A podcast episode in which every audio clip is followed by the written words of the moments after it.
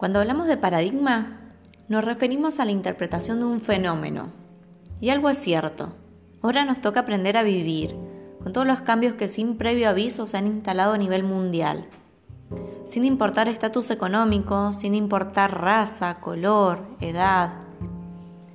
La pandemia nos invita a replantearnos un nuevo camino de la vida, de la enseñanza, y con ello un nuevo camino de mirarnos a nosotros y de mirar al otro. La pandemia nos enseña que todo aquello que veíamos como lejano puede ser una gran oportunidad si así lo queremos ver. Un nuevo estudio, una nueva experiencia, una nueva habilidad, una nueva posibilidad de ayudar, un nuevo encuentro con uno mismo, un nuevo desempeño.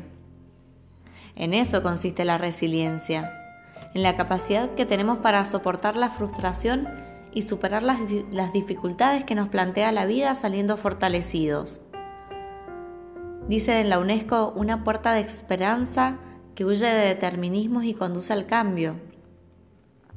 La escuela venía, a mi entender, con muchos estándares un poco obsoletos que poco ayudaban a la preparación integral y que poco ayudan a la preparación integral de jóvenes, niños. Una preparación que debe ser para y por la vida, integrando todos los aspectos de la persona humana, sin olvidarnos de nada, sin olvidarnos de nadie. La resiliencia se enseña desde el momento que planteamos un nuevo desafío, con una nueva mirada, la mirada de ellos. Cuando le mostramos a cada niño que su error no es más que un aprendizaje, que él puede mejorar que si, que si no cuenta con las herramientas necesarias, estamos los adultos para ayudarle.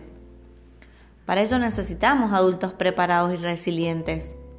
De nada sirve llenar de palabreríos a nuestros niños, jóvenes, si como adultos nos pasamos todo el día quejándonos de lo que sucede y no demostramos con hechos que podemos ver las soluciones por encima del problema, que podemos ver que detrás del caos algo bueno surgió y que siempre sale el sol cuando nosotros queremos verlo. Todo comienza con la reflexión consciente, el diálogo permanente y la mirada interna y profunda, para con ello comenzar a ser resilientes por uno mismo y así enseñar con el ejemplo. Cada realidad es única, cada familia es un desafío y cada momento vivido es una oportunidad para crecer, para ser mejores y así conducir al cambio.